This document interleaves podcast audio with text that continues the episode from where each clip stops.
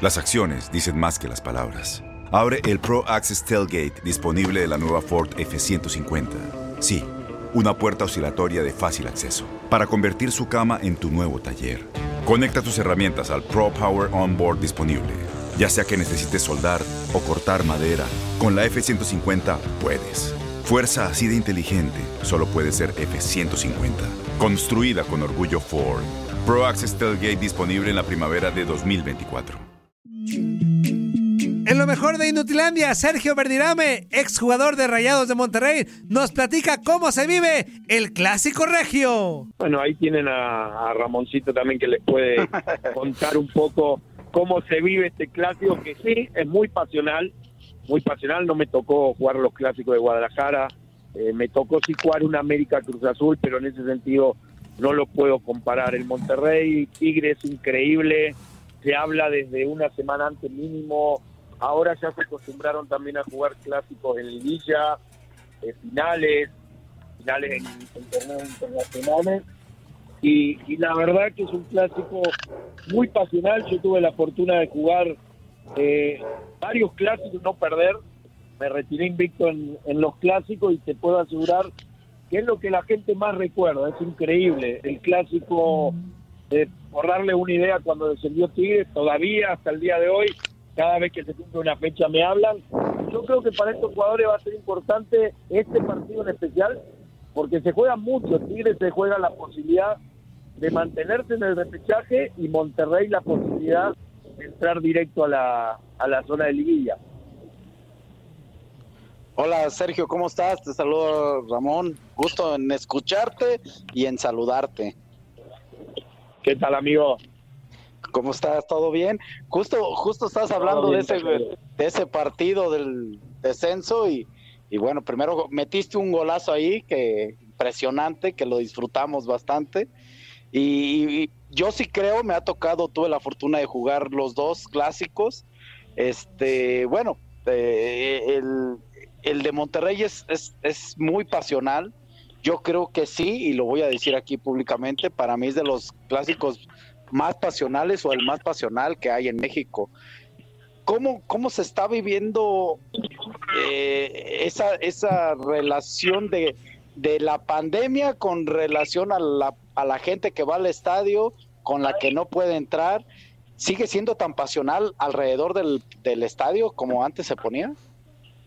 Ah, qué buena pregunta, Ramón. Vos sabés que yo lo siento más frío que otros clásicos, pero mucho tiene No. que ver esto de la pandemia, mucho tiene que otros clásicos, hablo este Claro. el número 125, comparado a, a lo que Ah. se ha vivido en la ciudad. Yo creo que también tiene mucho que ver el partido del día de hoy, que se cruza Claro. Monterrey contra Chivas, y eso hace que todavía no se hable tanto.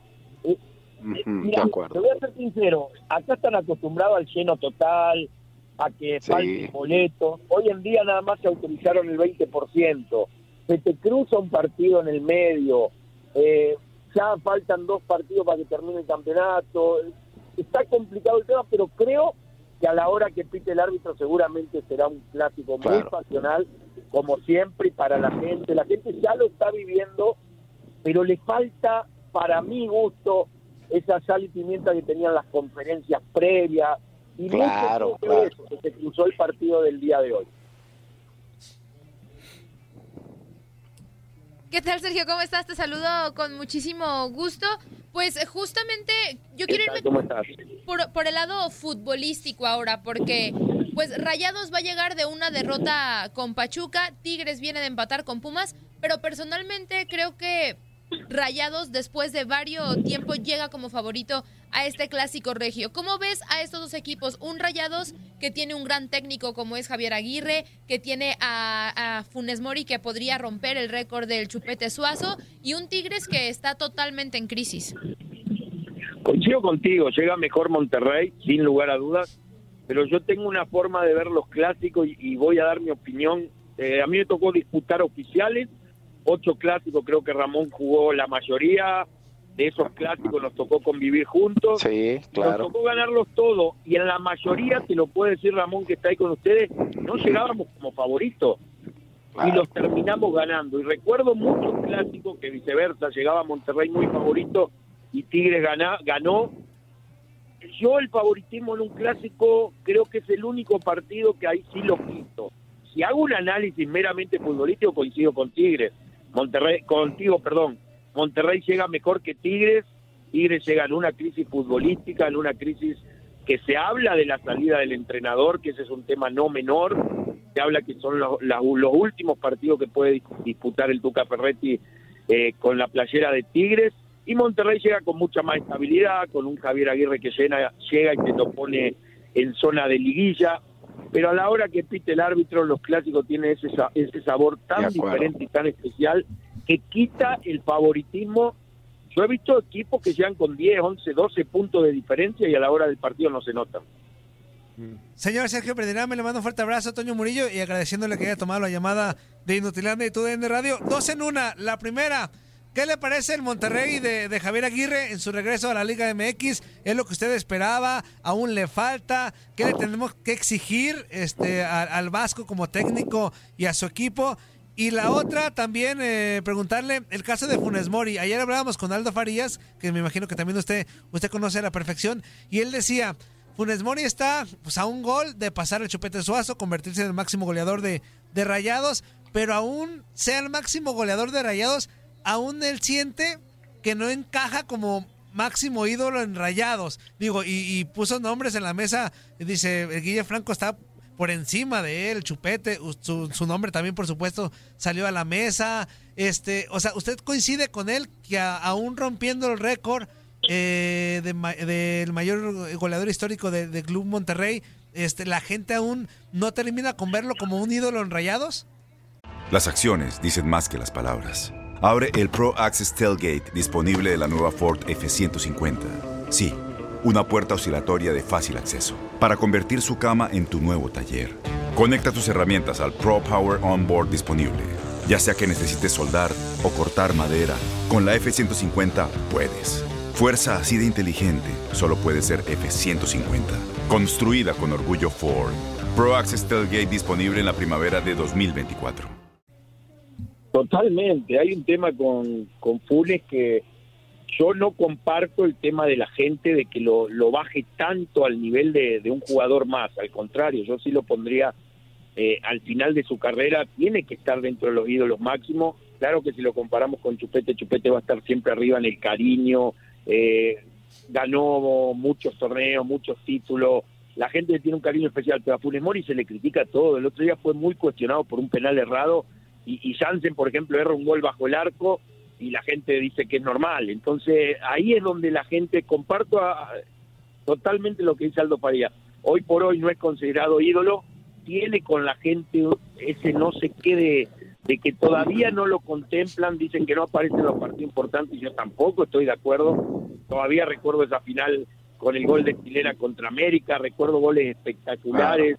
Creo que los goles más bonitos últimamente en el Estadio Monterrey los ha hecho Rogelio Funes Mori, pero no ha entrado en el cariño de la gente, te soy bien sincero. Y la otra pregunta, la del Vasco, yo creo que todavía eh, debe, debe en el sentido de que si vamos a número y resultado, aplausos para el Vasco, lo tiene en cuarto lugar, lo tiene bien, lo tiene estable al equipo, no ha tenido problemas prácticamente con los jugadores, pero en el accionar a mí me queda de ver, empezó muy bien defensivamente, con muy pocas posibilidades en la ofensiva los primeros partidos, pero sacaba resultados.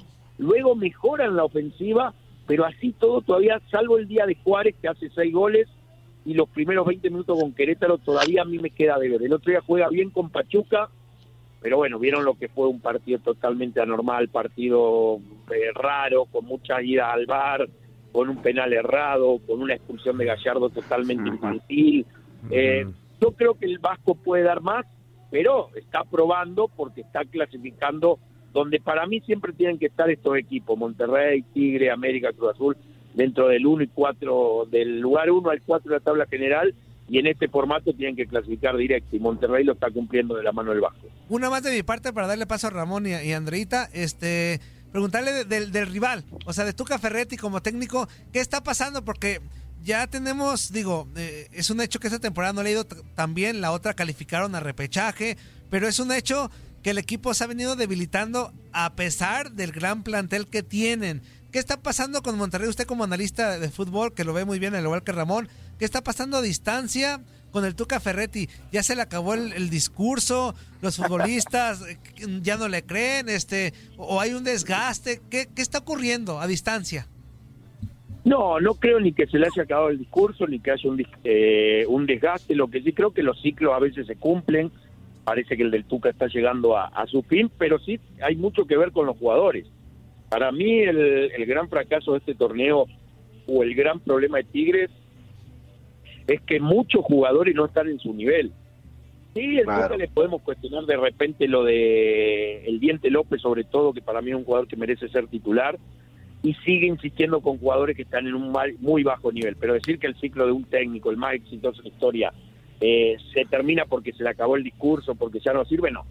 Yo creo que sí los ciclos se terminan, se terminó el ciclo más exitoso en Monterrey, que fue el de Víctor Manuel Bucetit, y la carrera de Víctor siguió. Y así se ha terminado ciclos exitosos en Chiva, en América, en los equipos grandes, y hoy creo que el Tuca sí está terminando un ciclo pero me parece que lo tendría que terminar de otra manera. Creo que tiene cuestionamientos que son injustos. Me parece que si tenemos que analizar, tenemos que cargar un poco más en contra, eh, como a favor también cuando las cosas salen bien, hablamos de los jugadores, de los grandes protagonistas. Ramón ha estado ahí y sabe muy bien de lo que hablo. En los éxitos o en los fracasos, mucho tenemos que ver los jugadores y no siempre achacarle a los cuerpos técnicos porque el Tuca ha sido el técnico más ganador y exitoso de la, de la era de Tigres, sin lugar a dudas. Ramón. Sí, yo, yo la última nada más, eh, Sergio, y la verdad que me da mucho gusto saludarte, me estoy recordando muchas cosas de, de, un equipo que me dio mucho la oportunidad, aunque es otra directiva, otros dueños, pero igual siempre agradecido a Rayados. Yo sé preguntarte, si Sergio fuera, digo, es, es una pregunta, eh, ya mero viene la parte final, eh, viene la liguilla o repechaje y liguilla, ¿Quién le falta? ¿En qué posición le, buscarías un jugador que crees que le falta Rayados para ser un equipo más completo? Porque yo ahorita te escuchaba, eh, yo estoy de acuerdo contigo. Yo me acuerdo aquel Rayados Necatza en Aguascalientes, donde Rayados domina el partido y hasta parece que, que al momento que él quiera acelera la máquina y le gana, y de repente se le complica todo. Que creo que esos eran los lazos que le costaban a Javier Aguirre de mantener una regularidad con el equipo. ¿Qué jugador o en qué posición buscaría reforzar al equipo? Sí, Ramón, muy buena pregunta, es una pregunta muy futbolera y, yo te digo, para mí, hoy por hoy te voy a dar mis puntos fuertes y débiles del equipo. Para mí la portería tiene a Hugo y a Cárdenas. Hugo ha sido muy resistido, pero la tiene cubierta. La defensa para mí, eh, excelente, porque hoy tiene dos laterales derechos de primerísimo nivel, porque el chico Gutiérrez lo está haciendo muy bien. La central tiene cuatro centrales, incluso a Mora, que muy bien. Puede pasar Estefan a la central. Lateral izquierdo descubrieron. Yo me voy más a reforzar la parte ofensiva. Me parece que los jugadores que Monterrey contrató para ser diferentes ofensivamente, voy a hablar, no voy a hablar del centro delantero, donde me parece que está bien cubierto con Punes Mori, muy bien cubierto, y con uh Voy a hablar de la gente que juega por fuera. Por fuera, el Maxi ¿no? vive el mejor momento de que llegó a Monterrey, pero me parece que le falta alguien por izquierda ese era Avilés, un jugador que desequilibre, que tenga esa valentía para encarar en el mano a mano. ¿Por qué digo esto? Porque si quiere jugar con dos contenciones, para mí tiene a Craneviter y a Celso. Tiene a Charlie que lo tienen que recuperar y a Ponchito. Para mí le falta, le falta un jugador por izquierda desequilibrante que pueda hacer lo mismo que está haciendo hoy Maxi Mesa por derecha. Perfecto. Porque hay ciclos, y tú lo sabes a lo que me refiero de jugadores, te puedo decir Pavón, te puedo decir Avilés, claro. están terminando, que la gente ya no está conforme, que cuando entran no marcan esa diferencia, que vos lo ves en un mano a mano intentarlo y perderlo, que vos ves ya no es lo mismo que antes. Entonces me parece que hoy por hoy Monterrey es un equipo prácticamente un 95% armado, porque no carece puntos para mi gusto, ojo, es mi gusto futbolístico y podemos no estar de acuerdo, débiles. Me parece que es un equipo que tiene puntos muy altos, puntos fuertes, pero sí le falta un jugador con ese encare por el lado izquierdo que hoy lo tiene por el otro lado con el mejor momento de Maxi Mesa de que llegó a Monterrey. Totalmente de acuerdo. Gracias. Perfecto. Pues queremos agradecerte de verdad, mi queridísimo Sergio, la llamada aquí a Inutilandia para platicar acerca de Clásico. Muchísimas gracias. Compañeros, nada, más antes de que se vaya Sergio. Sí. antes de que se vaya Sergio, el primer coche que tuvo fue un Shadow 92 blanco y era de Sergio Verdirame, ¿eh? Ándale. ¿Te acuerdas, Sergio? Claro, ¿cómo que no me voy a acordar? Dice Ramón, y todavía se lo debo. ¡No! No, no, voy a hablar bien de Ramón, no me lo debe porque nos lo daba el club. Ah. Exactamente. es que en ese momento llegaban unos coches nuevos de una marca que no la puedo decir. A, a Sergio le daban ese coche nuevo, dejaban el coche Shadow, yo iba como novato llegando, este, y me dijeron, bueno, ahí está el coche que usaba Sergio, lo puedes tener, por eso lo tuve. Me acuerdo clarito, Ramón, pero qué orgullo decir que ese novato después lo que llegó a hacer en el fútbol Ah, mexicano. Eh, muchas gracias. ese novato que Aprendí yo veía tímido, un tipazo como siempre Ramón, pero después Gracias. para mí, como siempre se lo digo a Ramón, eh, fue un placer jugar con él, con Luis Hernández, con gente que yo vi Sí. Desde la nada a llegar a ser lo máximo en el fútbol mexicano y, y siempre lo digo, es un placer y un orgullo haber jugado con esa clase de jugadores que los vi muy jóvenes crecer y llegar a lo más alto de la selección mexicana y del fútbol mexicano. Muchas gracias, Sergio. Fue el carro que Aprendí empeñaste, bien. ¿verdad, Ramón? Fue el carro que empeñaste. No, no, no. No, no. No lo podía ni vender porque no era nuestro. Ah, Exactamente. sí, sí. Lo tuvo que regresar. la canción, pues. Abrazo, señor. Un abrazo, Saludos. Sergio. Hasta Muchas luego, gracias. Muchas gracias por la entrevista. Gracias a Hasta usted. luego.